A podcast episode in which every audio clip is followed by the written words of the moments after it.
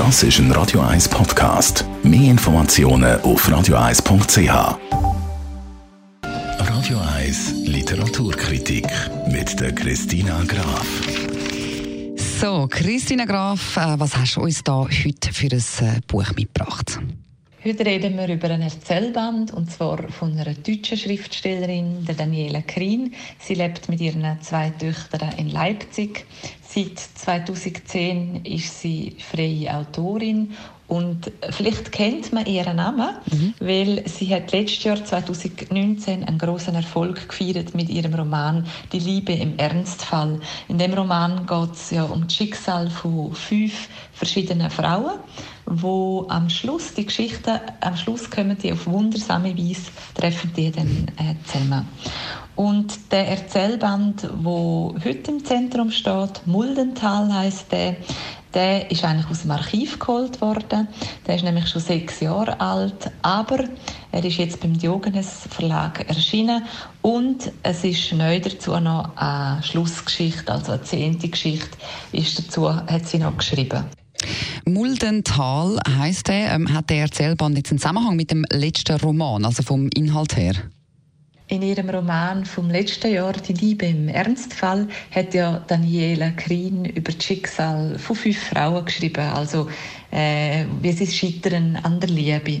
Und jetzt in dem Erzählband da sind die Erzählungen handeln vom Scheitern von Männern und Frauen. Und zwar scheitern alle oder sind alle Verlierer nach der Wende. Alle kommen nicht klar mit dem Turbo Kapitalismus, alle sind ein bisschen verzweifelt.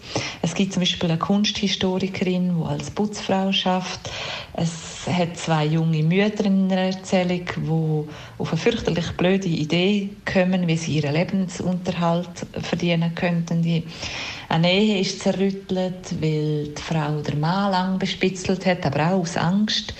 Und ein Mann macht sich sofort nach der Wende mit dem Auto auf den Weg nach seiner Schwester, einer hochbegabten Musikerin oder musikalisch begabten Frau und findet dann die auch. Und so handeln alle Geschichten ähm, über das Schicksal von ostdeutschen Bürgern, die nach der Wende nicht richtig Fuß fassen haben können oder ihre Identität auch verloren haben. Die Mulde vom Titel ist übrigens einfach nach einem kleinen Fluss, nach einem harmlosen Bach ähm, benannt. Jetzt, ähm, wie ist das Buch aufgebaut und was hat es für eine Sprache oder was hat es für eine Wirkung? In dem Erzählband findet man zehn Romanminiaturen und die sind in einer schönen, klaren Sprache verfasst. Über das, was sie schreibt, das gilt für alle Menschen, das hat Allgemeingültigkeit. Man denkt noch lange nach über die Geschichten, weil die sind sehr berührend und gehen einem nach. Man sieht auch, wie nach Glück und Abgrund miteinander zusammen verknüpft sind und die Geschichte die entfalten wirklich eine große Wucht. Eben deswegen denkt man auch noch lange darüber nach. Ich finde es gut, dass die letzte Geschichte noch neu dazugekommen ist, wo alles miteinander verbindet und ja doch einem hoffnungsvoll stimmen lässt. Also sehr ein empfehlenswerter Erzählband von der Daniela Krien.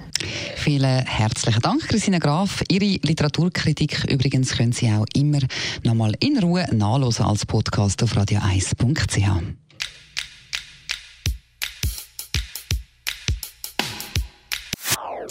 Das ist ein Radio 1 Podcast. Mehr Informationen auf radio1.ch.